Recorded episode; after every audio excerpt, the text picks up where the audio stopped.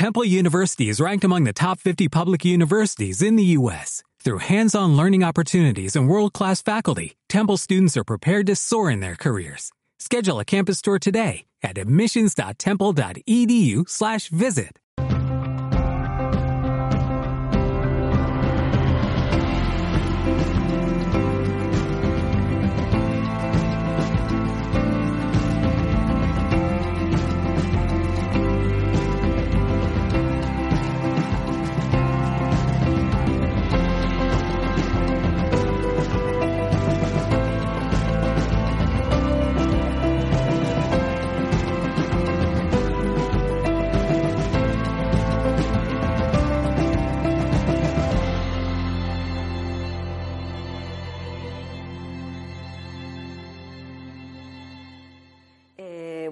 Maite Pardosol, soy psicoterapeuta transpersonal, pero sobre todo, sobre todo investigadora de las tradiciones antiguas, más que investigadora, yo diría enamorada de las tradiciones antiguas. Y hoy voy a compartir pues uno de mis, de mis pasiones, eh, pues desde hace muchísimos años, que es el, el trabajo con los sueños. Eh, la conferencia que he propuesto es el mensaje de los sueños en las tradiciones ancestrales. Realmente este tema de los sueños es un tema amplísimo, hay muchísimo por, por reflexionar, por compartir, hay muchísimo por trabajar, porque los sueños son un elemento vivo y dinámico y siempre cambiante, entonces siempre nos van a estar dando oportunidades de profundizar y de trabajar muchos aspectos. Pero hoy me gustaría centrar el trabajo, el tema en este, en este mensaje de los sueños en las tradiciones ancestrales o, por decirlo de otra forma, qué es lo que las tradiciones ancestrales han aportado para el trabajo con los sueños. Todas las tradiciones desde hace milenios han estado llamando la atención, han estado hablando del tema específico de los sueños en el ser humano, eh, dándole un valor, una eh, importancia incalculable para todo el, proceso de desarrollo interior, para todo el proceso de, evolución, de transformación del ser humano. Absolutamente todas las tradiciones. Eh, estamos quizá más acostumbrados a tratar el tema de los sueños desde la parte de la psicología, nos han hablado más de los sueños, le han dado más valor, o, por lo menos un cierto valor desde, desde la psicología. Eh, quizá algunas tradiciones como las chamánicas también podemos conocer, que también le han dado un valor y, un, y han propuesto un trabajo específico sobre los sueños. Pero vamos a ver que han sido pues todas las tradiciones durante miles de años que han llamado la atención sobre el mensaje que tienen los sueños para el ser humano. Y es eh, en la actualidad cuando ese valor de ese mundo onírico se ha reducido considerablemente hasta que bueno pues ahora somos educados de tal manera en que siempre que no de chiquititos los niños cuentan un sueño que, que han tenido los papás va hijo no te preocupes eso es solo un sueño no tiene, no tiene importancia, no te preocupes, no te asustes, no pasa nada, no, es solo un sueño, ¿no? sin darle el valor que realmente tiene, porque no es un sueño no es solo un sueño, un sueño es una parte de la vida. No es que el ser humano resulta que tiene una vida de 12, 14 horas y cuando duerme resulta que hay un interruptor on-off que te dice, bueno, pues aquí continúa la vida y aquí se acaba la vida y no pasa nada, ¿no? Realmente no es eso. Hay un continuo de conciencia. El ser humano sigue existiendo, por supuesto, no solo como un cuerpo que descansa, sino que sigue existiendo durante ese tiempo del, del sueño y sigue activo. Todas sus todas sus eh, actividades mentales, emocionales, incluso espirituales, siguen activas durante el tiempo del sueño. Y eso es algo que han estado señalando absolutamente todas las tradiciones del, planeta a lo largo de siglos y a lo largo de milenios. Este trabajo, esta investigación que estoy presentando, pues la enmarco dentro de Neuma System y respiración Neuma. Este es un, diseño, un diseño de podríamos decir de psicología transpersonal, teniendo en cuenta que lo, claro, lo transpersonal va más allá de la persona pero podríamos decir que es, un, es una propuesta de psicología del ser o psicología del espíritu.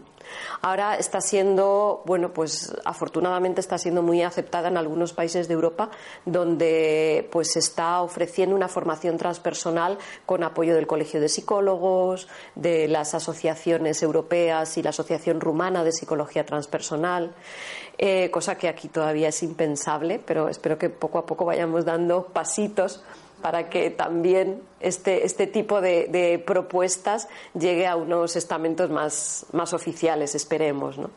Este sistema fue creado por Juan Ruiz Naupari, aquí lo, tenéis para que le, para que le conozcáis. Eh, él es un psicólogo eh, peruano eh, educado en la cosmovisión andina Em, y Neuma System, todo el sistema de psicología transpersonal que él propone, pues tiene que ver con todo esto, con una síntesis de las tradiciones ancestrales, de todas las tradiciones ancestrales espirituales del planeta más un trabajo con los estados ampliados de conciencia, es decir, con la práctica y la experimentación directa de lo que puede ser una ampliación de conciencia, que por otra parte es lo que sucede siempre durante los sueños. Ahora vamos a definir un poco más los sueños en esta, en esta dirección también, ¿no? Pero em, hay, un, hay una propuesta en la cual experimentar un estado ampliado de conciencia puede aportar pues desde guía hasta sanación, enseñanza y por supuesto autoconocimiento para el ser humano y entonces es una posibilidad de de desarrollo y de crecimiento interior. Este trabajo se basa también en, este, en, esta, en esta parte de la posibilidad de experimentar un estado ampliado de conciencia a través de la respiración, de respiración neuma. Es, es la denominación de esta, de esta técnica. Eh, es decir, de una forma natural, tan natural pues como es respirar el, aire, el aliento divino, cósmico que está alrededor nuestro, pues eh, hay una técnica de respiración con música, con ciertos elementos que permite que nuestra conciencia se amplíe. Y, por supuesto, con los avances de lo que es la psicología transpersonal. Y dentro de este encuadre, dentro de todo este trabajo completo en el que vamos a encontrar pues todas las posibilidades de desarrollo del ser humano que las tradiciones proponen, es en la que eh, encontramos también este trabajo de Neuma Dreamwork, eh, el trabajo con los sueños de Neuma, de Neuma System. Y siempre le hemos dado el sobrenombre de sueños para el despertar, eh, que ya creo, o la intención es que marque una dirección al trabajo con los sueños, una dirección a por qué estamos proponiendo que recuperemos ese tiempo del sueño, pues estamos proponiendo que recuperemos ese tiempo del sueño para la conciencia, para la vida, para el despertar, para el despertar como seres, no solo como seres humanos, sino como seres realmente espirituales, recordando quiénes somos realmente. Eh, ese es el enfoque del trabajo con los sueños que nosotros planteamos. Ya sé que hay otros enfoques, vamos a hablar un poquito de ellos también, pero para nosotros el, el objetivo esencial de recuperar ese tiempo para nuestra conciencia es que podamos utilizar seis, siete, ocho horas más al día. ¿Para qué? Pues para nuestro trabajo de desarrollo interior, para nuestro trabajo de despertar a la realidad, poniendo realidad con mayúsculas. Esa, es la, esa es la propuesta. Eh, bueno, hay algunos hechos que yo creo que son, están admitidos por, de forma, yo creo que, que global. ¿no? Todos soñamos. No hay nadie que no sueñe. Podemos decir entonces que no recordamos los sueños, pero no podemos decir que no soñamos. Es una actividad que está demostrado que por el simple hecho de dormir y entrar en el ciclo de sueños, pues ya hay un funcionamiento en nuestra, en nuestra mente que produce los sueños. Vamos a ver matices también sobre esto, ¿no? Pero bueno, así como para dejar algunos puntos claves como base para luego ir proponiendo y creciendo desde allí, ¿no? Habitualmente pasamos un tercio de la vida durmiendo, más o menos. ¿no?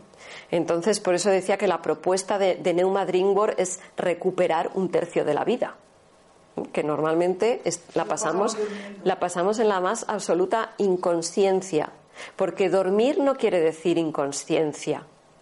Dormir quiere decir que el cuerpo físico descansa. Eso es lo único que quiere decir dormir. Esa es la función del sueño, o sea, esa es la función de dormir. ¿Esa es la creencia? No, eso es, esa es la función, esa es la realidad. La función del sueño es que el cuerpo físico descanse, recupere la energía que ha estado gastando a lo largo del día, pues con las actividades, con bueno, pues con todo lo que hacemos a lo largo del día, que se recupere esa energía mientras el cuerpo físico está gastando el mínimo de energía, que es el de mantener las, constantes vitales. Entonces, eh, la propuesta del trabajo con los sueños es que mientras el cuerpo físico está descansando, continúa, y es lo que dicen las tradiciones espirituales, continúa toda una eh, dinámica mental, emocional, eh, a todo lo, energética también, ¿no? A todos los a todos los otros niveles del ser humano, mientras el cuerpo descansa, vamos a decir que el ser humano sigue activo y lo único que no está activo es el cuerpo físico. Por eso, eh, si más o menos pasamos un tercio de nuestra vida soñando o durmiendo, pues la propuesta de trabajar con ese tiempo del dormir y de los sueños es recuperar un tiempo precioso. que es, un, claro, es un, es un tiempo precioso que tenemos para emplear en nuestra vida, pues en lo que nosotros queramos. Igual que empleamos, pues las horas del día, de la vigilia, vamos a decir, ¿no? Nosotros empleamos supuestamente en lo que más nos gusta o en lo que más nos apetece, en lo que queremos, dirigimos el tiempo de la vigilia, pero no nos ocupamos de dirigir el tiempo del sueño. Pero lo que las tradiciones nos dicen es que ese tiempo también es un tiempo de vida, también puede ser entonces un tiempo de conciencia. Em, aproximadamente a los 60 años habremos pasado unos 6 años soñando. Es decir, si nosotros no recordamos nuestros sueños, no escuchamos el mensaje que tienen los sueños, pues podríamos decir que hemos perdido seis años de nuestra vida. Se nos, se nos han perdido por el camino sin saber dónde. No, hay seis años, cuando tengamos 60 habrá más o menos seis años en los que no sabemos qué ha pasado. No, hay muchos más, pero bueno, vamos a decir ahora ese tiempo. ¿Por qué los 60? Es un cálculo es un cálculo aproximado, ¿no? Con las horas de sueño, de dormir que habitualmente tenemos, pues es un cálculo aproximado eh, cuando tengamos. Desde el cero minuto en que llegamos hasta que. Pues aproximadamente habrán pasado seis años en los que, pues, bueno, eso, el cuerpo físico ha descansado, se ha regenerado, pero no tenemos más noticias de qué es lo que ha pasado en ese, en ese tiempo, a no ser que realmente pongamos atención sobre ello y nos, y nos dispongamos a recuperar ese tiempo para nosotros. Em, se suele decir que aproximadamente soñamos como dos horas por noche Ahí también las tradiciones, esto es lo que dice más o menos la ciencia, los estudios científicos, ¿no? Pero vamos a ver que las tradiciones espirituales dicen otra cosa un poquito diferente. Pero bueno, más o menos, ahora más o menos. Eh, y podemos tener entre tres y seis sueños cada noche. Es decir, si nosotros realmente estuviésemos conscientes, despiertos en el tiempo del sueño, cuando nosotros nos despertamos, podríamos estar em, recordando entre tres y seis sueños cada noche. Esto es una posibilidad apasionante para descubrir realmente qué es lo que sucede, en qué estamos utilizando ese tiempo, en qué estamos gastando nuestro tiempo, nuestra energía, en qué está ocupada nuestra mente durante ese tiempo del sueño, nuestra emoción. Eh, entonces podríamos recordar entre tres y seis sueños cada noche. No sé si por ahí, más o menos, o. No. No. Bueno, hay temporadas. También es verdad que hay, que hay temporadas. ¿eh? Llevo una semana soñando con lo mismo. Soñando ah, con lo interesante. Es tan bonito. Interesante. Me despierto tan feliz, digo, ¿será que esto me va a pasar? Vamos a ver, hay que esperar, pero mm, podría ser. bueno, más cositas. Las ondas cerebrales están más activas durante el sueño que durante la vigilia. Es decir, hay más actividad cerebral mientras soñamos que mientras estamos aquí en la vigilia, aunque a esto es a lo que llamamos estar despiertos, ¿no? Estar aquí en, este, en esta realidad ordinaria y caminar y hablar y estas cosas es a lo que llamamos estar despiertos. Sin embargo, nuestro cerebro está más activo cuando supuestamente mm, estamos en inactividad, ¿no? De, nuevo podemos ver que no hay tal inactividad. Em, esto es interesante para el trabajo con los sueños. Eh, cinco minutos después de que nos despertamos, em, habremos olvidado la mitad de lo que hemos soñado, habitualmente, a no ser que tengamos un entrenamiento pues muy, muy considerable, ¿no? Pero habremos olvidado la mitad de, lo que hemos, de lo que hemos soñado. Después de diez minutos habremos olvidado el 90%. Esto ya nos para algo que quiero comentar después, una pauta esencial, básica en el trabajo con los sueños, el cuaderno de sueños. Todo aquel que quiera empezar a tener conciencia de su mundo onírico, de su realidad onírica, de qué sucede durante ese tiempo en el que aparentemente no sucede mucho o no nos enteramos de qué pasa, es necesario que todos tengáis un cuaderno de sueños un cuadernito al lado de la cabecera de la cama donde lo primero que hagáis en la mañana sea anotar. Anotar, aunque sea una palabra, aunque no te acuerdes de más, una palabra. Y entonces eso va a tener también una, una repercusión después en el trabajo con los sueños como, y en el recuerdo de los sueños, como vamos, como vamos a ver. Em, pues visto que realmente todos, todos soñamos, todos mm, tenemos una realidad onírica, además de esta realidad en este, este espacio tridimensional, pues em, seguramente ya habéis, habéis comprobado ¿no? que podría, esto no es una clasificación lo que estoy poniendo ahora, ¿no? Pero sí que podríamos decir que hay diferentes modalidades de sueños, que podemos incluso identificar si empezamos a recordar cuáles han sido nuestros sueños últimamente o incluso a lo mejor hay sueños que han sido tan tan vivos para nosotros, tan significativos que todavía los recordamos durante mucho tiempo. Eso también puede pasar. ¿no? Em, existen, y esto ya también os va a ir dando algunas claves para que podáis entender qué es lo que está pasando en esa realidad onírica, en ese espacio de los sueños. Existen sueños mecánicos o existen sueños automáticos. ¿Cuáles son estos sueños mecánicos o estos sueños automáticos? Pues son los sueños que seguramente también recordamos en los que estamos repitiendo exactamente lo mismo que hemos hecho durante el día, exactamente. Lo podemos vivir de una forma más simbólica, pero es una repetición exacta, mecánica, automática, porque no ponemos, no ponemos la intención, no ponemos atención, o lo que es lo mismo, no ponemos conciencia. Y simplemente nuestra mente o nuestro, nuestro sistema eh, energético, emocional, sigue repitiendo de forma automática lo mismo que ha hecho durante el día. Esos sueños en los que, pues yo qué sé, por ejemplo, he discutido con alguien y en el sueño sigo repitiendo esa misma discusión. A lo mejor ya ese alguien como en el mundo onírico, pues hay otras, vamos a decir que hay otras leyes que rigen el mundo onírico, pues a lo mejor ese alguien ya no se me presenta como ese alguien, sino que se presenta pues como un león o como un, qué sé yo, como un cocodrilo, ¿no? De una forma más simbólica, pero sigo repitiendo exactamente lo mismo que he hecho durante el día, lo mismo que me ha sucedido. ¿Por qué nos despertamos durante, bueno, pues muchas veces en, la mañana nos despertamos cansados, sin energía, o tristes, ¿no? O con un estado emocional, mm, pues que no es armónico, ¿no? Incluso enfadados, ¿no? O sea, hay, hay veces que dices, qué mal día voy a tener hoy. Nada más poner el pie en el suelo, te bajas de la cama. Eso es porque hay un continuo de conciencia.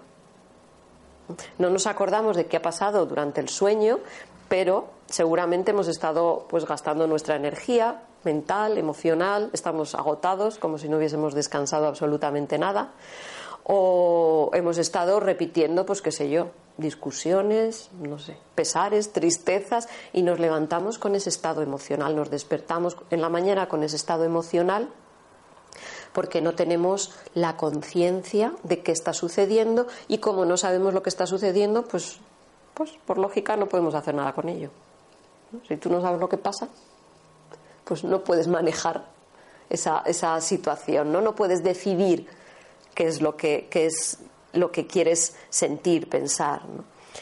Eh, esos son un, tipo de sueños. Es, es, un tipo de sueños muy interesante también, porque en la medida en que nosotros podemos recordar esos sueños, nos vamos a dar cuenta de cuál es el contenido de nuestra psique, cuál es el contenido de nuestra alma. Son sueños que nos dan un mensaje clarísimo acerca de qué hay aquí dentro, qué pasa en mi mente, qué pasa en mi emoción. Yo puedo ser una persona muy tranquila en mi vida cotidiana, muy pacífica. Pero si resulta que sueño que estoy asesinando o estoy insultando o estoy gritando, pues a lo mejor es que hay una parte de mí que ya no es tan pacífica.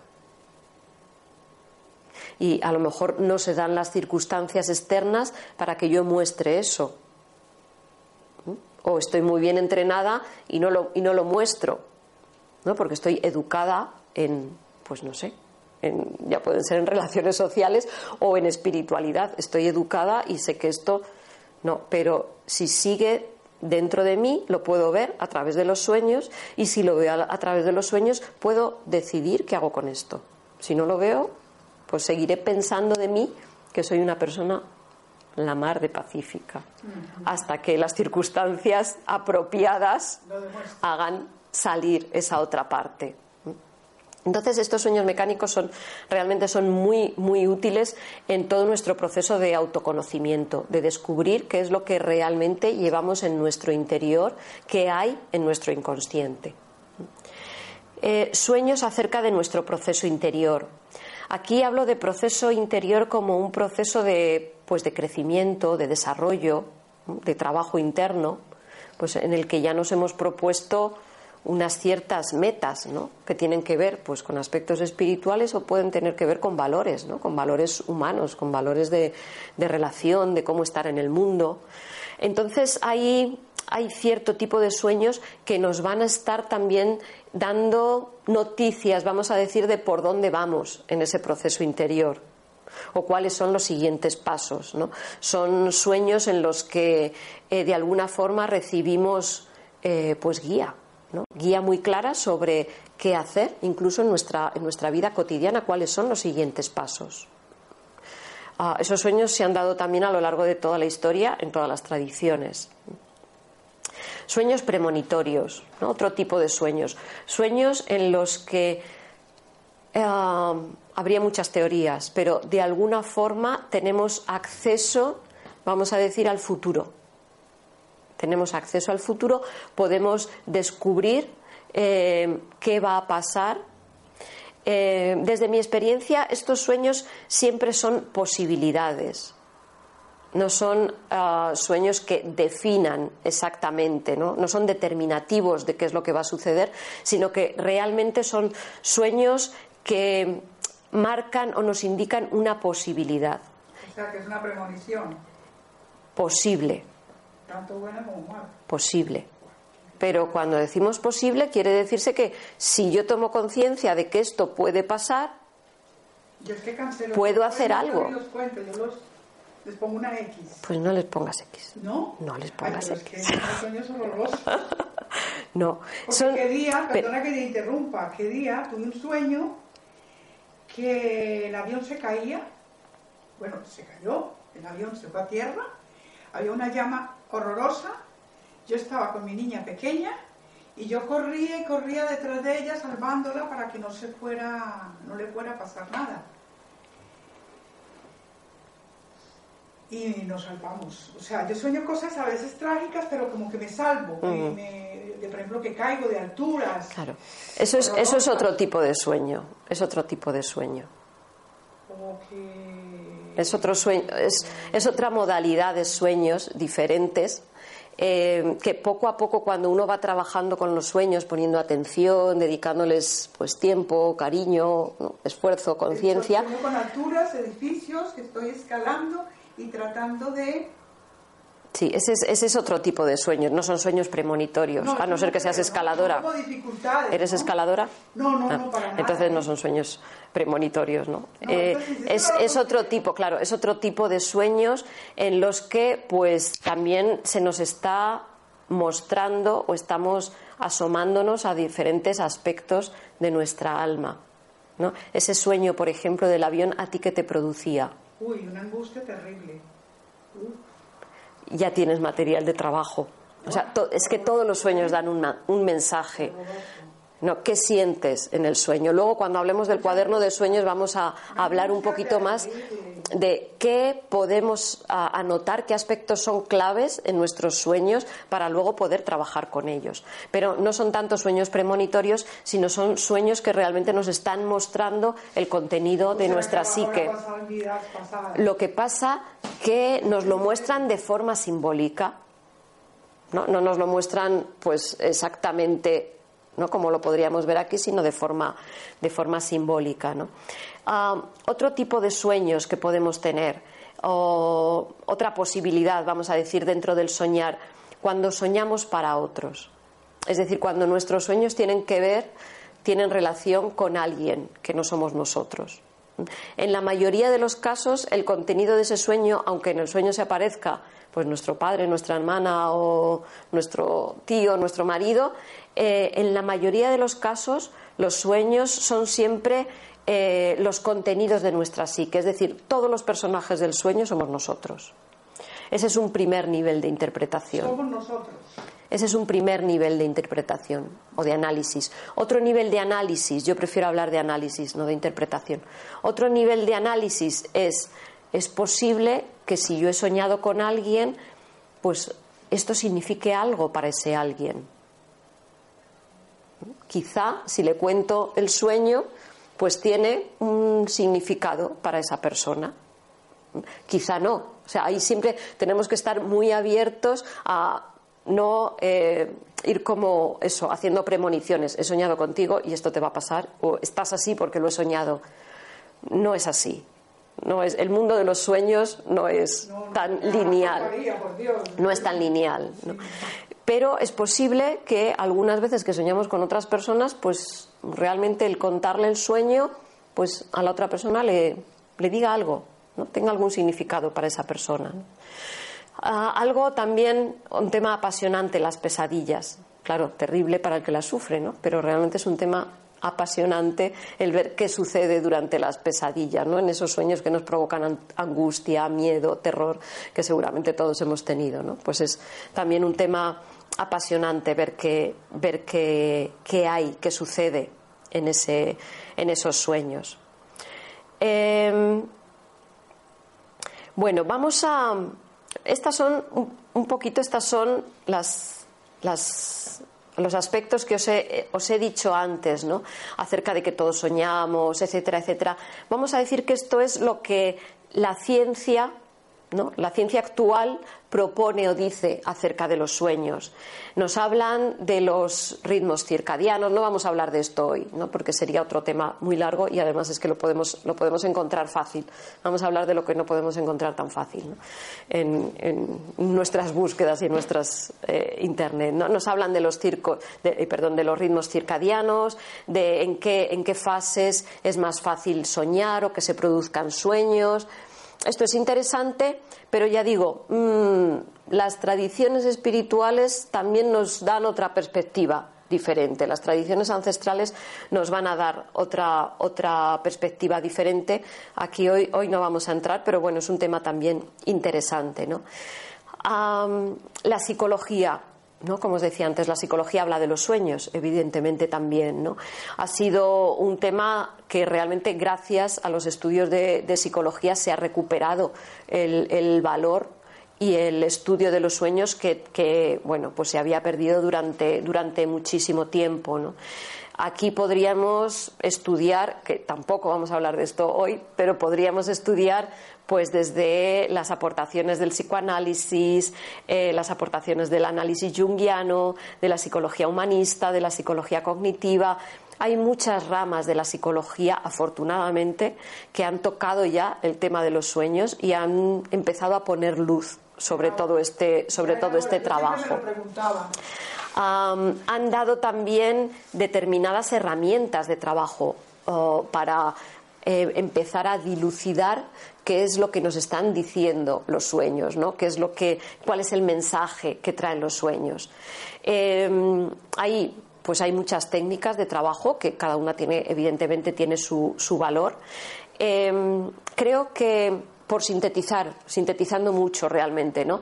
En lo que están de acuerdo todas las eh, escuelas eh, es en que las imágenes del sueño están revelando significados muy profundos del inconsciente. Es decir, el sueño nos está eh, mostrando lo que está en la parte más oculta de nuestra conciencia y que no saldría de otra forma.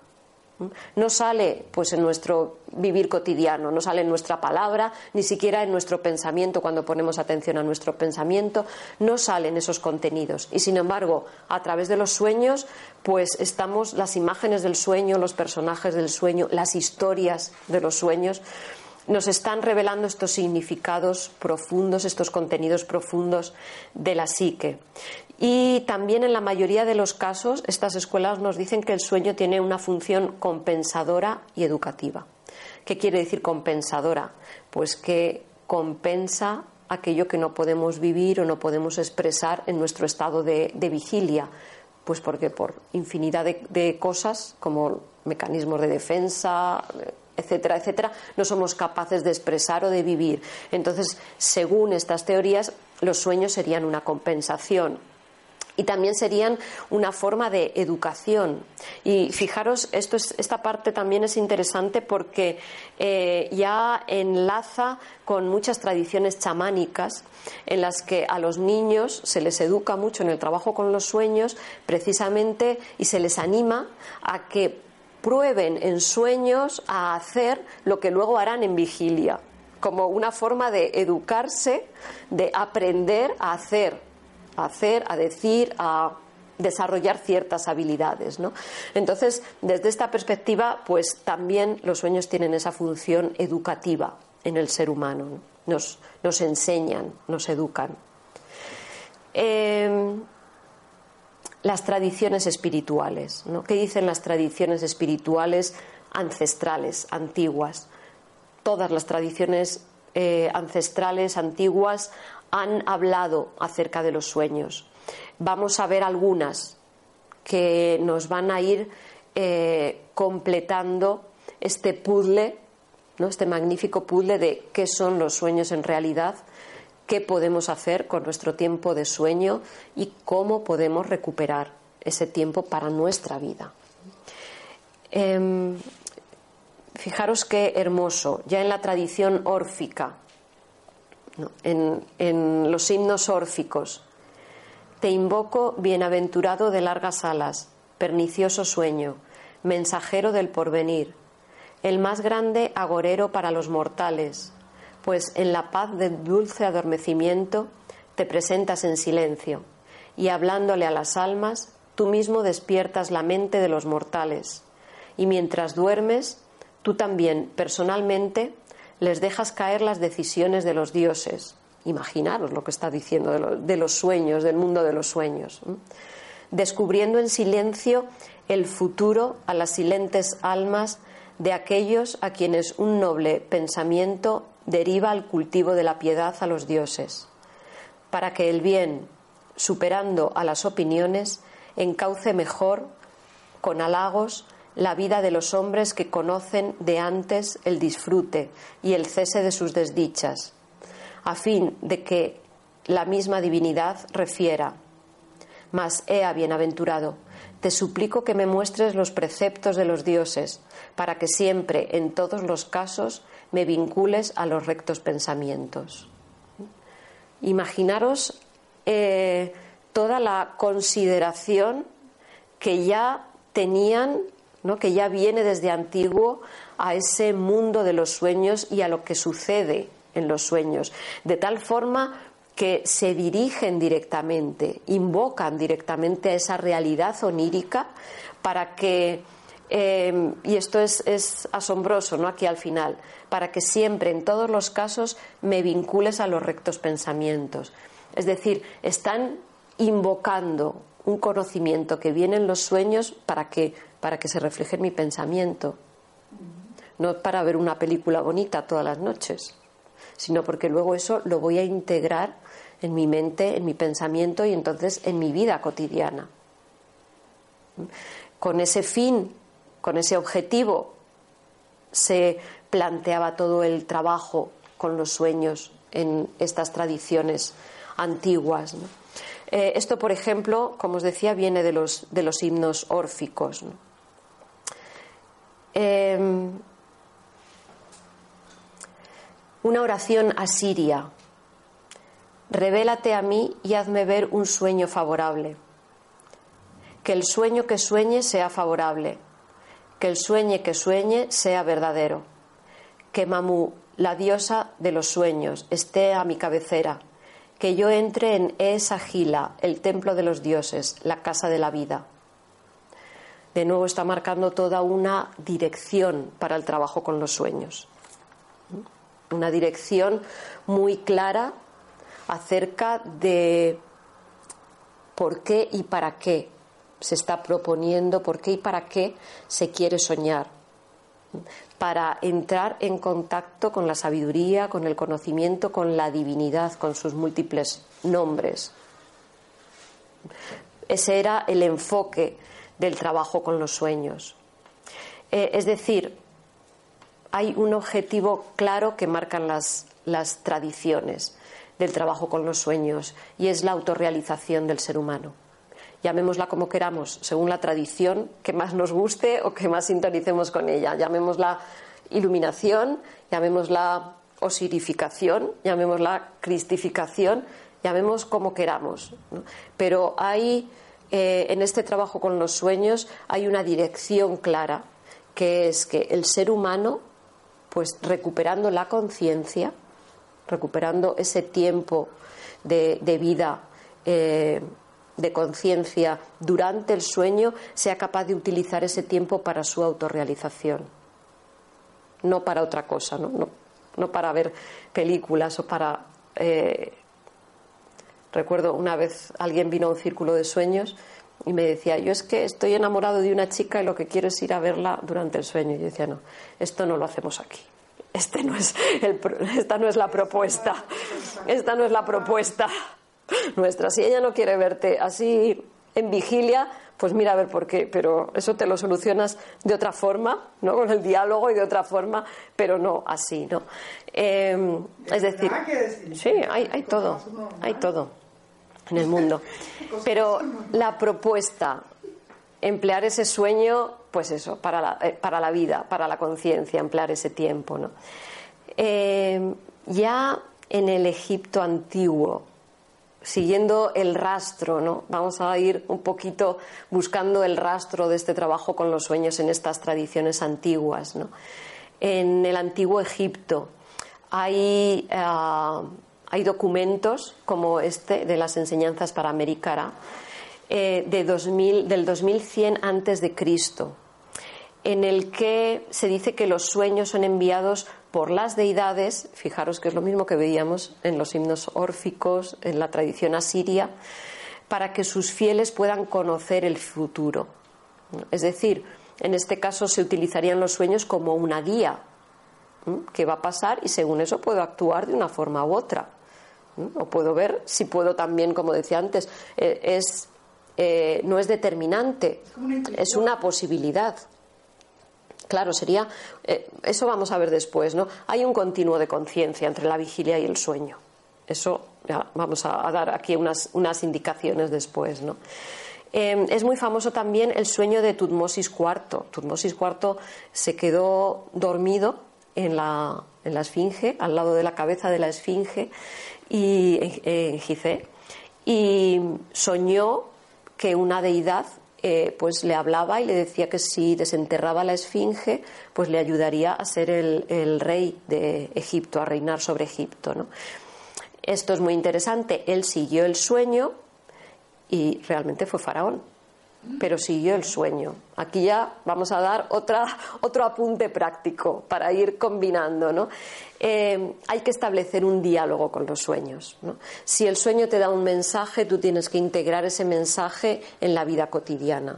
Hay que seguir el mensaje de los sueños. Si, si tú no sigues ese mensaje de los sueños, llega un momento en que el flujo de información, de bueno, pues se corta, se, va a cortar va a desaparecer. Esto lo vamos a ver en otras tradiciones también.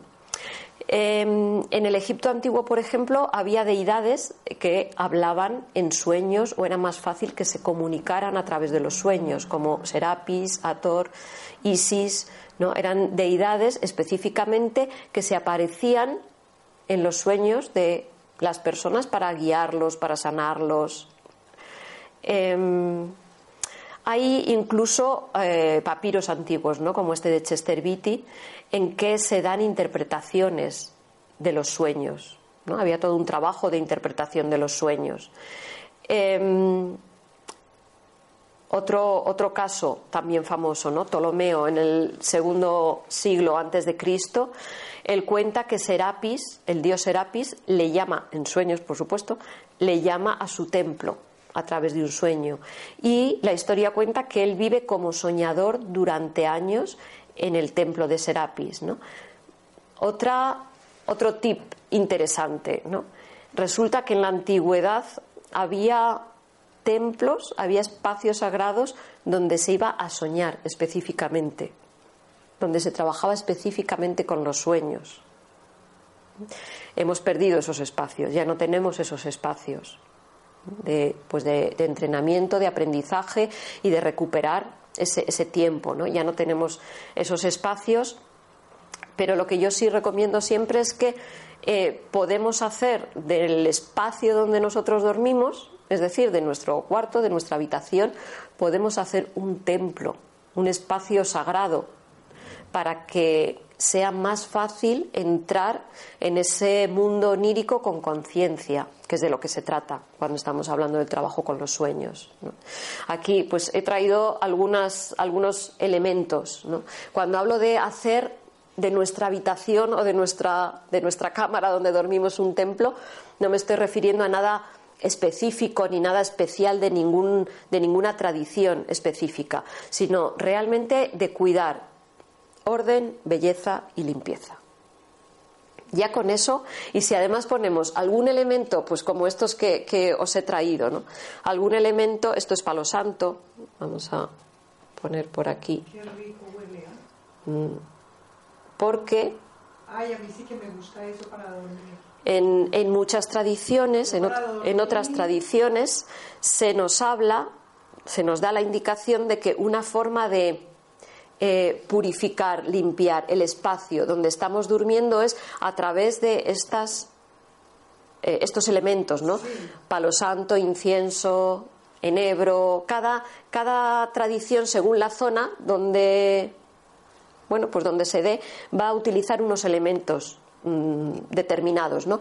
Pero todas ellas utilizan, eh, pues estos, ah, estos elementales de la naturaleza. O sea, no están utilizando el aroma, no es el aroma lo que purifica o limpia un, un, ambiente, es el espíritu de este ser vivo que claro para las tradiciones y para las tradiciones en las que bueno pues tienen una conexión especial con la naturaleza con estos elementos pues saben que el árbol está vivo que el agua está viva que el fuego está vivo. Y cuando ah, nosotros hablamos de hacer de nuestra ah, habitación un templo o un lugar especial, realmente sagrado, de conexión durante el tiempo del sueño, estoy hablando de utilizar algunos elementos, pero de tal forma en que lo primero que hacemos es entrar en relación, comunicarnos con el elemento de la naturaleza. Este palo santo está vivo, ¿no? tiene un espíritu, yo le puedo pedir, le puedo hablar. Esto lo harían en las tradiciones chamánicas, ¿no? en realidad en todas las tradiciones, pero bueno, más conocido en las tradiciones chamánicas. ¿no? Hablarían al fuego, le pedirían ¿no? luz, limpieza. En realidad esto está en todas las tradiciones, lo que pasa que muchas lo han olvidado. Pero nosotros ya no tenemos entonces estos espacios sagrados donde ir a buscar un sueño especial, diferente, pero lo podemos hacer, lo podemos hacer en nuestra casa. pues estas son algunas, algunas de las eh, pues de las señales que tenemos realmente de que en el antiguo Egipto ya se consideraba este tiempo de los sueños como algo especial, útil y como una forma, fijaros, como una forma de conexión con la divinidad. En la psicología transpersonal diríamos una forma de conexión con los arquetipos, con los arquetipos universales, que es lo que en las, en las tradiciones espirituales llaman deidades o budas, o, y ahora se llama arquetipos eh, eternos, arquetipos universales. ¿no? Eh, Jámblico, en, su libro de Los misterios de, Egipto. Él ya nos, está hablando de otro tipo de sueños, de otro trabajo con los sueños que se propone desde la Grecia clásica. Dice, así, en el santuario sagrado de Asclepio, las enfermedades cesan merced a los sueños divinos. Gracias al orden de las apariciones nocturnas, la ciencia médica se ha constituido a partir de sueños sagrados. Creo que no necesita muchas más explicaciones. Sueños, es posible tener sueños en los que eh, se puede fundamentar incluso la ciencia médica, es decir, sueños sanadores, sueños en los que eh, pues se da indicación acerca de la causa de la enfermedad y acerca de cómo se puede solucionar esta enfermedad. Yo hace, recuerdo hace bastante tiempo, mucho tiempo. Em, en, mis investigaciones en los diferentes chamanismos, eh, fui a, Costa Rica a buscar chamanes, así me lo planteé yo hace, hace 20 años, ahora a lo mejor me lo, me lo plantearía de otra forma, pero en ese momento era voy a conocer chamanes. Y me fui con un grupo de gente a Costa Rica, hicimos un viaje en busca de los bribri, íbamos a buscar a los bribri porque nos habían dicho que tenían técnicas de sanación natural. ¿no? Voy a contar, el viaje fue apasionante. En un momento determinado nos perdimos por ahí en la selva. Ya no estábamos en Costa Rica, sabíamos que estábamos en Panamá. En algún momento habíamos cruzado un río tremendo en una barquita, ahí de, una barquita que si ahora lo pienso a lo mejor no lo cruzo, pero allá que nos fuimos en esa barquita sin que nadie supiera dónde estábamos. Pues allá nos fuimos en la barca y nos dejaron en medio de un monte y nos dijeron, ahora viene el chamán. Allá nos quedamos los siete que íbamos, viendo árboles por todas partes y diciendo, y estamos solos aquí, ¿no? Efectivamente, al poco tiempo apareció un señor mayor nos recibió, nos habló y cuando empezamos a preguntarle cuáles eran las técnicas que utilizaban para sanar, nos llevó a, otra, a otro espacio, había una maloca de la nada y en medio de los árboles, de allí surgió una maloca que antes no habíamos visto y había una cabaña. Entonces dijo que en la cabaña aquella la gente se tenía que poner a dormir. Y entonces la gente, el enfermo, tenía que dormir en aquella cabaña y el chamán dormía también. Y entonces, unas veces el chamán en sueños actuaba sobre la enfermedad durante el sueño y otras veces, compartiendo ese espacio de sueño, pues el chamán eh, veía, podía saber qué era lo que pasaba y entonces después le podía dar las indicaciones para sanar su enfermedad. Pues esto que se sigue haciendo, seguramente se seguirá haciendo, porque esto hace solo eso, 18, 20 años, no me acuerdo exactamente, ¿no? Se seguirá haciendo en algunas tradiciones, eh, pues era lo que realmente se hacía pues en templos egipcios, griegos, en los que los sueños eran empleados como una herramienta de sanación.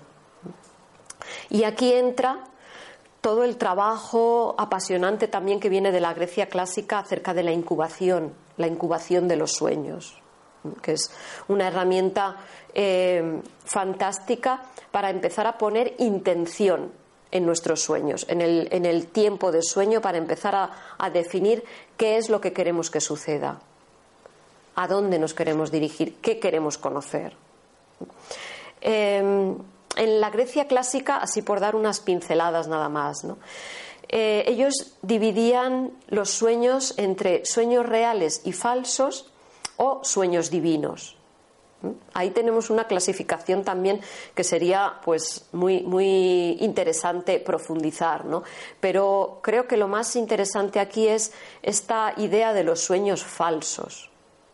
Es decir, podríamos estar hablando de estos sueños mecánicos de los que yo os hablaba antes, que realmente no son sueños, pertenecen a la mecanicidad, al automatismo de la mente que sigue pues haciendo lo mismo porque no sabe hacer otra cosa.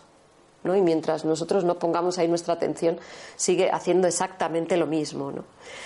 Em, bueno, autores como eh, Pitágoras, Hipócrates, Artemidoro, ya trabajaban el aspecto de los sueños. ¿no? Pitágoras, por ejemplo, recomendaba en su escuela pitagórica, por cierto, una escuela filosófica muy importante, mucho más allá de lo que conocemos del teorema de Pitágoras, tristemente, solo, solo se conoce casi eso, pero es una escuela de un conocimiento apasionante, pues él recomendaba a los discípulos que no podían irse a dormir sin haber hecho una revisión de todo su día antes de ir a dormir, para no llevar temas inconclusos al tiempo del sueño, ¿no? Y precisamente para que no se den esos sueños mecánicos, esos sueños automáticos, ¿no? Cierra el día, cierra el día y entra en otro espacio conscientemente, de forma consciente, ¿no? Em, bueno, son autores, como digo, eh, que merece, merece la pena o merece la alegría. Eh, estudiar, investigar. Vamos a, hablar un poquito también de las tradiciones chamánicas, de algunas tradiciones chamánicas, porque quizás son ellos los que en la actualidad han conservado más este trabajo con los sueños, ¿no? Y en determinadas sociedades chamánicas, culturas chamánicas, todavía siguen educando a los niños eh, en el recuerdo de los sueños, en el compartir los sueños, en traer el mensaje de los sueños, ¿no? Em, los iroqueses, por ejemplo, en América del Norte. Eh, bueno, ellos tienen, eh, utilizan los sueños muy especialmente con este fin de mm, sanación, ¿no? de profundizar en el proceso de, sanación y poder eh, bueno pues curar enfermedades ¿no? ellos tienen una sociedad de medicina que los llaman la sociedad de la cara falsa, que son, vamos a decir, los especialistas en el trabajo con los, con los sueños. Em, proponen que hay tres tipos de enfermedades. Unas que son el resultado de acontecimientos naturales de la, de la vida cotidiana. Otros que son causados por brujería y otros que, son, que tienen una causa psíquica. Bueno, pues la mejor forma de curar este tercer tipo de enfermedad que tiene una causa psíquica o psicológica es la interpretación de los sueños. Eh, los sueños aportan la posibilidad de descubrir los deseos ocultos del alma y saber por qué se está enfermando. Y a partir de ahí, pues se puede poner, se puede poner la cura la, solución. Es muy interesante porque ellos tienen lo que denominan la fiesta de los sueños de primavera. Es decir, una vez al año toda la comunidad se reúne a compartir los sueños. Esta es otra clave muy importante que nos dan las tradiciones chamánicas. Los sueños tienen una utilidad para uno mismo, pero tienen una utilidad para toda la comunidad no solo para uno mismo. Y en la medida en que uno comparte los sueños con la comunidad, pues está favoreciendo también el proceso, pues ya sea de enseñanza, ya sea de, sanación de los diferentes miembros de la comunidad. Entonces hay fiestas específicas en las que se comparten los sueños y normalmente em, se tienen que traer a la conciencia, el mensaje de los sueños se tiene que traer a la conciencia pues a través de una danza, un canto, una historia que la comunidad aprende. O sea, el sueño es para todos, no es para no es solo para uno. Mm, sí. Em, otra tradición chamánica interesante, muy interesante, los Cherokee o los Chalagi. Eh, ellos dicen que hay una continuidad de conciencia entre la vigilia y el sueño.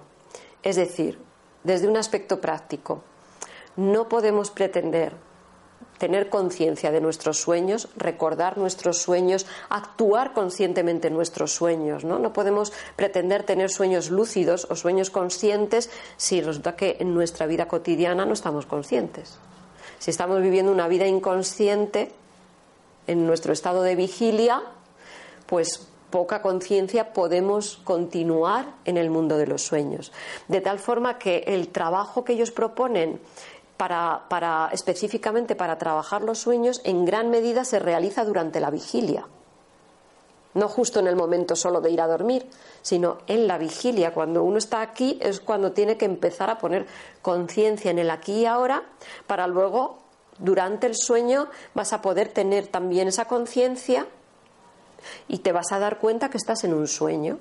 Aquí ya estamos empezando a hablar de los sueños lúcidos o a mí me gusta más llamarlos sueños conscientes. Perdona, una cosa que te quería decir. Yo, pongo música para dormir. Para dormir con música para descansar, bueno, este tipo de música, ¿no? Y tú sabes que yo sueño, cuando más sueño, la música sí, Ajá, sí. Pero yo lo noto, cuando pongo la música para dormir, sueño mucho. ¿Pero pones una música específica? ¿O qué tipo de, qué tipo de música? Música de descanso. Música de la naturaleza. Prueba a poner música clásica. Prueba a poner a Beethoven, ah, sí. a Bach, sí, ya verás cómo hay un cambio. Sí, ese es otro tema apasionante. No es este, pero es otro tema apasionante. sí. Prueba, prueba con música clásica, ya verás. Mm. Bueno, ¿qué nos dicen los, los Salagi, qué nos dicen los Cherokee para preparar el tiempo del sueño? Y estas ya también son unas indicaciones que nos podemos llevar a nivel práctico para empezar a poner en la práctica. ¿no? Yo soy muy práctica. Antes de dormir, despeja tu mente. Es decir, no veas televisión. No te vayas a dormir después de estar viendo una película, no sé qué, o no. Ten cuidado de, qué conversaciones tienes antes de dormir, ¿no? antes de ir a dormir. Ten cuidado de cuál es el contenido de tu mente, qué pensamientos están cruzando por tu cabeza, porque eso te lo vas a llevar al sueño. Con eso vas a entrar en el sueño, sea lo que sea, con eso vas a entrar en el sueño.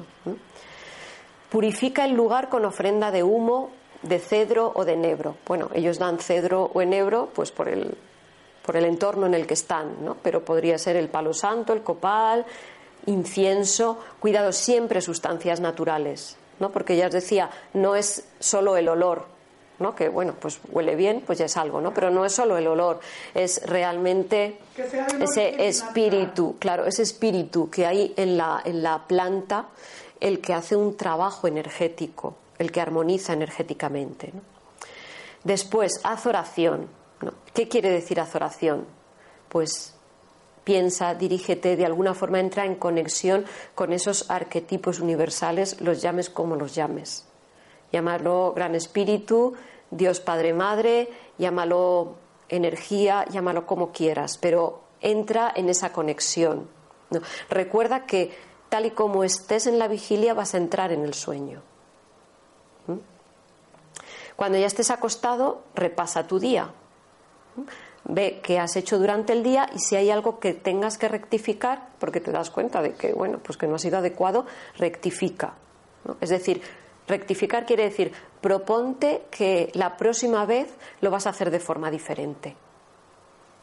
Pero propóntelo de verdad.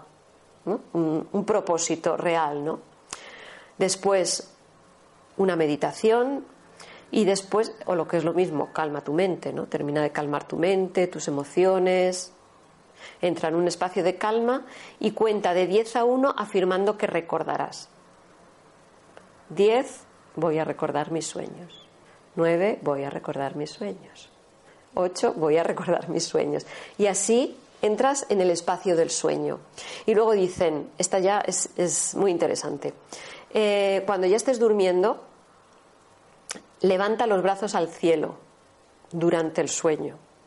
Aquí ya nos están dando otra indicación para empezar a tener lo que se denomina sueños lúcidos o sueños conscientes.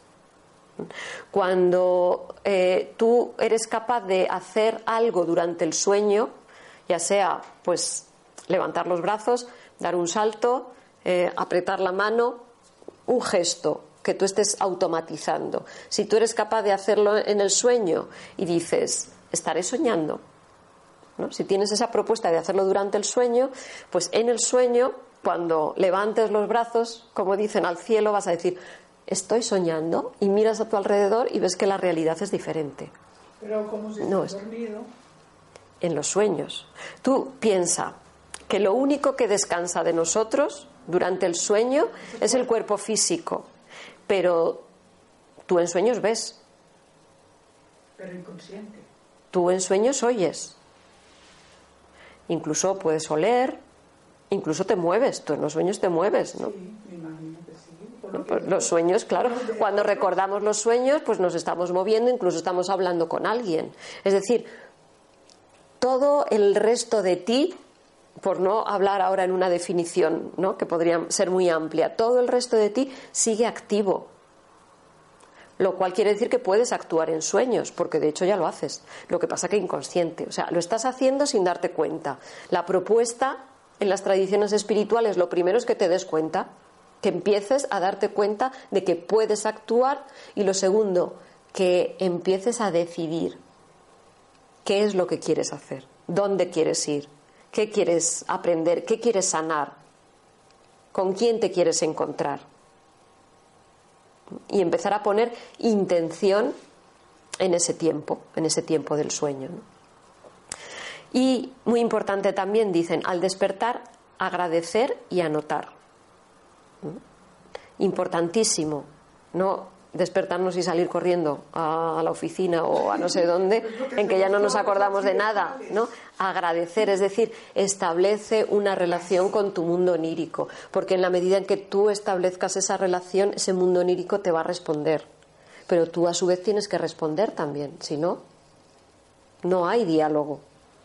Y esa relación con el mundo onírico se corta. Una pregunta que te quiero hacer eh, ¿A ti no te ha pasado algo o has escuchado que alguien te ha dicho que cuando te duermes, te duermes? A mí me pasó una cosa, me ha pasado como dos veces o tres, que quiero volver y no vuelvo, que quiero regresar del sueño y me da una, una, ¿qué te digo? Una, un agobio. Sí, hay veces. De que siento que me estoy muriendo y que no hay veces que tarda un poquito más. Hay veces, no pasa nada. Hay veces que tarda un poquito más en volver toda esa.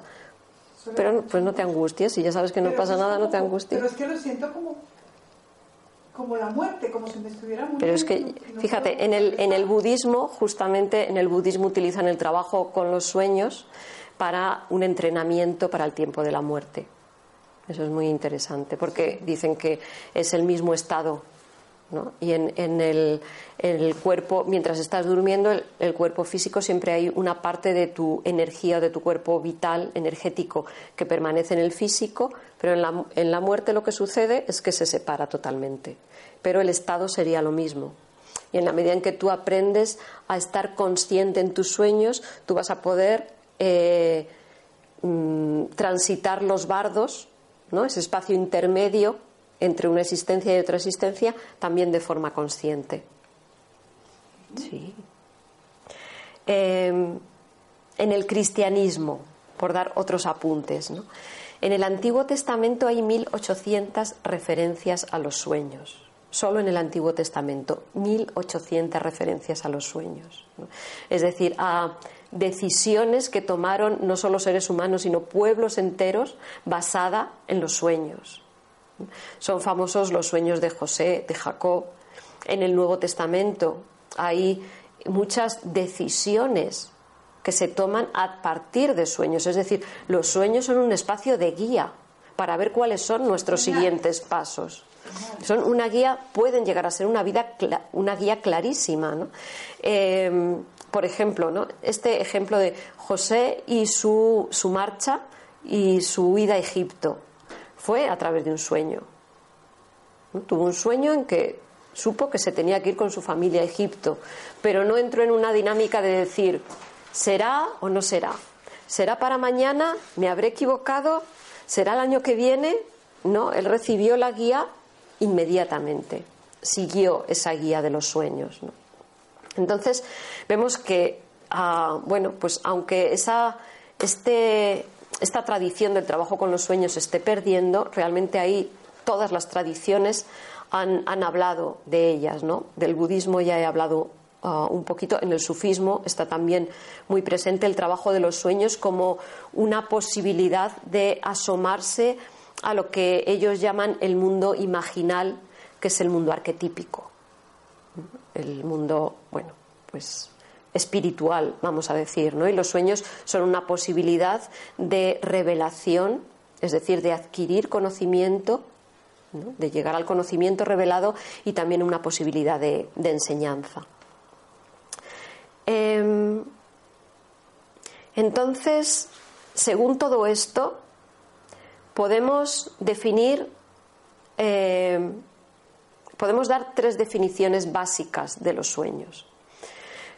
Eh, una la que recogió ya Jung, el sueño, la pequeña puerta escondida en el más profundo y más íntimo santuario del alma. Es decir, el sueño como una, una posibilidad de asomarnos a lo que realmente hay en nuestra alma, en nuestra psique, en nuestra mente, en nuestras emociones, en, nuestra voluntad. ¿Cuáles son nuestros habitantes? ¿Qué nos habita? Y que muchas veces no conocemos, ¿no? Es esa puerta al inconsciente y realmente un proceso de, autorrealización, de evolución, supone hacer consciente lo inconsciente.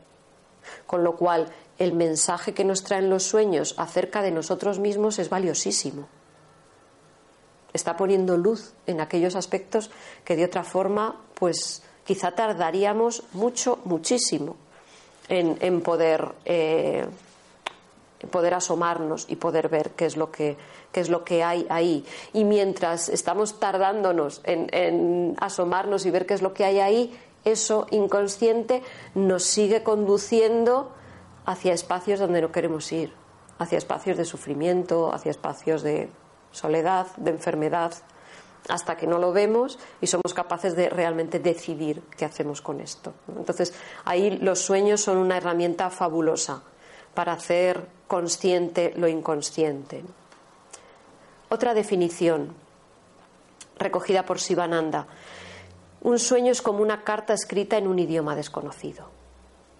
Es decir, esos, ese tipo de sueños que son mensajes, que son guía, que nos están diciendo acerca de nosotros muchas veces de qué, en qué nos estamos equivocando, qué podríamos hacer mejor.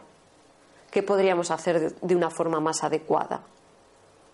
¿Qué necesitamos en este momento? ¿Qué necesitamos hacer? ¿Qué necesitamos estudiar? ¿Qué necesitamos con quién nos tenemos que, relacionar y cómo? Hay sueños fantásticos en que las personas, recuerdo una, una persona que estaba viniendo a consulta con un proceso de enfermedad bastante, bueno, pues bastante serio, ¿no? Y ella en sueños estaba pidiendo ¿Qué tengo que hacer para sanar? Además de los médicos, etcétera, etcétera, ¿no? Porque el tema era serio. ¿Qué tengo que hacer? ¿Yo qué tengo que hacer? ¿no? O sea, una cosa es lo que me hacen, pero ¿yo qué, qué puedo hacer? ¿Cómo he llegado hasta aquí? ¿no? Y empezó a tener sueños en los que se veía en otra forma de relación con su marido, relacionándose de otra forma, totalmente diferente a como ella se relacionaba habitualmente, ¿no? Y empezó a ponerlo en práctica. Era tal la claridad de esa guía que era inmediato el despertar y decir, siéntate que tengo que hablar contigo. Pa, pa, pa, pa, pa, todo esto. Eh, es muy curioso porque, claro, no, no solo a través de los sueños, ¿no? Esta mujer tuvo su, su tratamiento médico, etcétera, etcétera, ¿no? Pero sí se produjo una sanación y se produjo pues un cambio en la relación también que tenía. ¿no? Pero de alguna forma a través de los sueños entendió que había una causa emocional, relacional. Yo creo que se puede sanar a través de los sueños. Yo creo que es la mejor manera de, de curarse esto a través de los sueños, ¿no? Esto es muy interesante. Sí, Pues este, ese tema me gusta muchísimo. Otra, ya una última definición que viene de las escuelas de sabiduría, de las escuelas de conocimiento. En el desdoblamiento que todos tenemos al solo dormirnos, el alma sale del cuerpo físico hacia el mundo de los sueños. Eso es lo que, lo que me pasó a mí. Aquí ya está hablando de lo que se denomina experiencia astral, que podríamos decir en un espacio, desde nuestra perspectiva, podríamos decir un espacio en el que el sueño automático mecánico ha terminado y decidimos qué queremos hacer durante ese tiempo de los sueños. Esa es la experiencia astral. Yo decido pues que quiero ir a tal sitio porque en este mundo onírico o en esta realidad eh, no ordinaria hay toda una cartografía de la cual también hablan las tradiciones espirituales, la describen eh, perfectamente. Pero esto ya sería otro tema también, ¿no? Pero sería como esta triple perspectiva de los sueños. Eh, lo más, creo que una de las cosas también más interesantes es que hay una progresión, ya por dar unas pinceladas porque tenemos que estar terminando ya, hay una progresión en el trabajo con los sueños, es decir, hay fases. Cuando uno empieza poco a poco a poner atención, intención en recuperar ese tiempo para la conciencia, va a haber una progresión. Vamos a empezar a recordar sueños. Eh, normalmente van a ser la mayoría sueños mecánicos o sueños automáticos. Eh, después vamos a pasar a tener sueños lúcidos o sueños conscientes. Es decir, aquellos sueños o cuando nos damos cuenta de que estamos en ese espacio onírico. Nos damos cuenta de que estamos en otra realidad diferente a la realidad esta tridimensional y podemos, lo siguiente, no, normalmente uno cuando se da cuenta de esto, lo que hace es que se pone muy contento, muy nervioso y se despierta. Ese es el primer paso. El segundo paso es que uno dice, ¿y ahora qué hago? Estoy soñando. ¿Y ahora? Y bueno, pues uno no sabe muy bien manejarse, ¿no? Pero lo tercero que pasa es que uno decide qué es lo que quiere hacer. Igual que hemos decidido venir aquí hoy, pues en el mundo de los sueños también empezamos a decidir a dónde queremos ir qué queremos hacer, qué queremos conocer de nosotros mismos. ¿no? Acordaros que es una, una ventana abierta a nuestra alma. ¿no? ¿Qué, lugares de nuestra alma queremos conocer que no conocemos? ¿Qué heridas de nuestra alma queremos sanar a las que a lo mejor no tenemos acceso de otra forma? Y después el siguiente paso ya sería la experiencia astral. ¿no? La experiencia astral desde nuestra perspectiva realmente eh, es una ah, es siempre voluntaria, por decirlo así eh, de forma muy, muy sintética, ¿no? Es decir, es cuando yo voy a dormir, decido lo que voy a hacer durante el sueño y lo hago. Todo este aprendizaje o todas estas fases, vamos a decir, por las que vamos pasando, van a ser en nuestro estado de conciencia actual, eh, como seres humanos, hablo como seres humanos en general, el cual no es muy alto, ¿no? porque mi estado de conciencia es tal pues que cuando salga ahí ya no me voy a acordar de dónde he aparcado el coche, por ejemplo, ¿no? y esto lo llamo estar consciente y estar en vigilia. O voy allí a la habitación de al lado, voy a buscar algo, llego a la habitación y ya no sé lo que iba a buscar. Bueno, este es mi estado de conciencia. Entonces, en el estado de conciencia que estamos actualmente los seres humanos, con nuestra mejor intención y con todo nuestro entusiasmo, este proceso va a ser cíclico. Vamos a ir pasando por las diferentes fases. Habrá momentos en los que de nuevo no recordemos ningún sueño, de pronto empezamos a tener eh, otra vez sueños conscientes, de pronto alguna experiencia astral, no alguna noche que hemos puesto una intención y resulta que sí ha dado resultado, luego volvemos a no acordarnos de nada depende mucho de nuestro estado de conciencia durante la vigilia. ¿no? Normalmente, si yo tengo muchas ocupaciones en esta realidad ordinaria, tengo muchas preocupaciones y ocupaciones que me están llevando todo mi tiempo, pues no estoy prestando atención a la realidad no ordinaria, a la realidad extraordinaria, a la realidad sutil. Estoy con todos mis sentidos puestos aquí, pues es difícil que traslade o que me dé cuenta de lo que pasa en esas otras dimensiones. Eh, en, otras, en otros momentos en los que estoy más relajada, que vuelvo a tener una práctica, pues si tengo una práctica meditativa, una práctica espiritual o de atención o de conciencia, la vuelvo a tener, pues voy a volver a retomar otra vez todo este este proceso, volveré a tener sueños conscientes.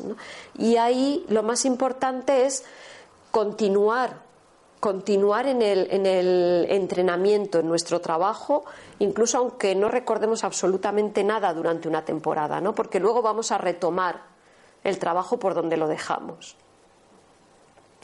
Y otro de los mensajes esenciales que proponen todas las tradiciones, absolutamente todas, es que hay un procedimiento para recuperar. Hay, eh, hay unos pasos, hay determinadas cosas que nosotros podemos hacer para recuperar ese tiempo de los sueños. ¿no? Y de hecho todas estas tradiciones, cada una ha propuesto a su manera un entrenamiento, ¿no?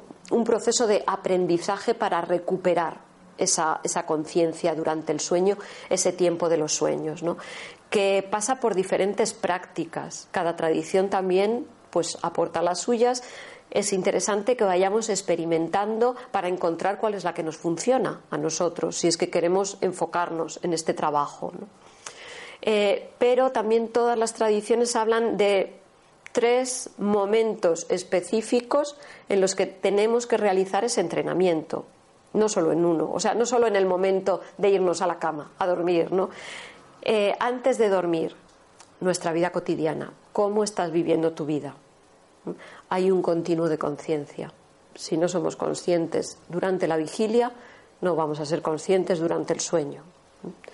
Eh, ¿En qué condiciones físicas, en qué condiciones psicológicas nos estamos yendo a dormir? Eh, eso lo tenemos que cuidar durante el día.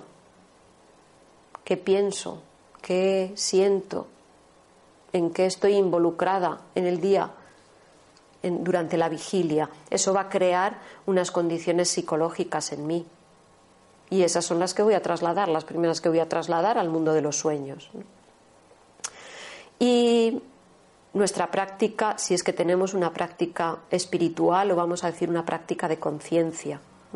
Porque otra de las cosas que llega a pasar en los sueños, que es muy interesante, es que cuando empezamos a tener sueños lúcidos, empezamos a realizar nuestra práctica espiritual durante el sueño. Si uno medita, pues va a meditar durante el sueño. Es decir, realmente está recuperando ese tiempo. O sea, que ¿cuánto se debe preparar uno para ir al sueño? Durante todo el día. Durante todo el día estar consciente. Todo el, claro.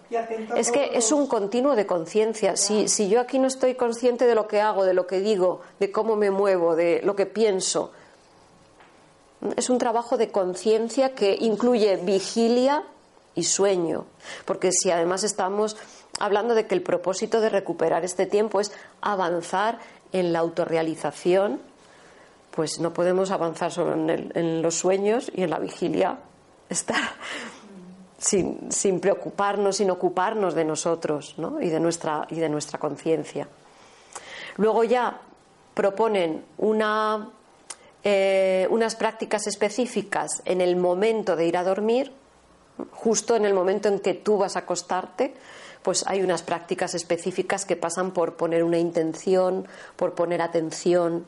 Eh, pues hay quien eh, propone determinados mantras o determinadas meditaciones con la idea de que entres, esa sea la energía con la que entres en el sueño. Es decir, que te quedes dormida, que te quedes dormido mientras meditas, mientras haces tus mantras, mientras y ese, ese esa práctica te la llevas al sueño para que continúe. Eso cuando sucede es interesantísimo, porque, claro, aquí tenemos una práctica determinada y pasan determinadas cosas, ¿no? Cuando uno medita, pues entra en un estado de calma, muchas cosas que, que, podríamos describir que suceden, ¿no? Pero cuando uno está en ese otro estado de conciencia transpersonal, vamos a decir, que es el sueño, eh, la realidad es diferente. Entonces lo que uno observa también es diferente. Y entonces ahí nos damos cuenta realmente de el efecto que está teniendo nuestra meditación o nuestros mantras o nuestras prácticas que sean. ¿no? Estamos profundizando en todo el efecto que, que tienen en nosotros. Luego siempre al despertar eh, trabajar con el recuerdo del sueño, ¿no? O sea, ahí ya uno ha entrado en el sueño. Ahí es donde avanzaremos en el sueño lúcido, en la experiencia uh, astral, iremos dando nuestros pasitos. Eh, cuando nos despertamos, siempre trabajar con el recuerdo de los sueños. Es importante para establecer, los junguianos dicen que se establece esa relación con el mundo onírico ¿no? y que el mundo onírico responde. ¿Y si no nos acordamos? Pues entonces en tu cuaderno de sueños anotas, no me acuerdo hoy. Fecha, hoy no me acuerdo. O una palabra, seguro que vas a identificar algo, una emoción, una sensación. El primer pensamiento, cuando te despiertas, ¿cuál es el primer pensamiento que te cruzó la mente? Ese anótalo, porque ese pensamiento tiene relación con lo que ha pasado en los sueños. No, no surge de la nada. No, surge por generación espontánea. Viene del tiempo en que has estado en los sueños y aparece ese pensamiento como una continuación. Pensamientos, emociones, perdón. Todo eso tiene que ver con el, con el mundo onírico, con lo que ha sucedido. Si no nos acordamos del sueño, anotamos esto. Y para atraer las cosas para traer los sueños, pues, digamos, siempre estamos hablando muy, de sueños, ¿no? Muy importante. Siempre hablamos de sueños. Muy importante. No te muevas. Nada más despertarte, no te muevas. En el momento en que entramos ya en el movimiento del cuerpo físico, ¿no? Y empezamos a dar vueltas o nos levantamos rápido, Sí. ahí ya hemos perdido, ¿no? Es como un hilo muy fino Ah, sí. que está todavía en- en- entre un- un- una dimensión y otra. Y en el momento en que entramos con el cuerpo físico y nos movemos ya hemos perdido ese hilo. ¿no? Entonces, no te muevas, pon atención adentro a ver qué es lo que sientes, qué es lo que piensas, a ver si te acuerdas. Ay, qué bonito lo que estás diciendo. Eh, entonces, podemos escribir en nuestro cuaderno de sueños, eh, podemos escribir el sueño cuando nos acordamos, perdón, podemos escribir la emoción, el sentimiento, el pensamiento. Eh, si nos acordamos del sueño, La Ay. emoción, el pensamiento también, los pensamientos. También escribir los pensamientos. sí, sí, No solo sueños, sino pensamientos. el primer pensamiento que te surge, nada más despertarte, ese tiene relación con tus sueños. Vaya. Una vez que ya nos acordamos del sueño, esto es importante para el análisis, escribirlo, ¿no? tal y como lo recordamos. Le podemos incluso poner un nombre, poner un título, ¿no? o ver con qué tema está relacionado, eso nos va a ayudar para el análisis. Em, podemos ver con qué está relacionado, ¿no? si estábamos conscientes en el sueño, si no estábamos conscientes. Si fuimos capaces de actuar durante el sueño o no, cuáles eran los personajes, qué acciones, eh, qué, qué emociones teníamos durante el sueño. Y luego ya símbolos, mitos, personajes arquetípicos, o sea, aspectos del sueño que llamen poderosamente nuestra atención. Y así para, para terminar así con un tip acerca del análisis de los sueños. ¿no?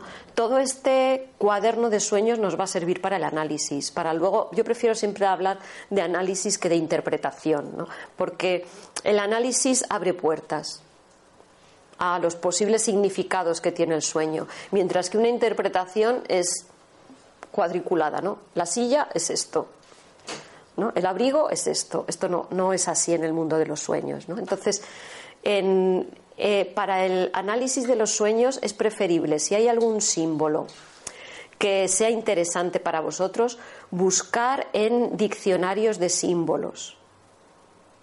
Es decir, en esos estudios que han hecho las tradiciones acerca de la simbología universal. Y ahí a lo mejor vais a encontrar una parte que tiene que ver con el significado de ese símbolo para vosotros en este momento exacto, que luego puede cambiar. Un mismo símbolo puede tener diferentes significados para diferentes personas o para la misma persona en diferentes momentos. Entonces, eh, este sería un punto interesante a tener en cuenta en el, en el análisis de los sueños. Y bueno, tenemos que, tenemos que terminar aquí ya por la hora.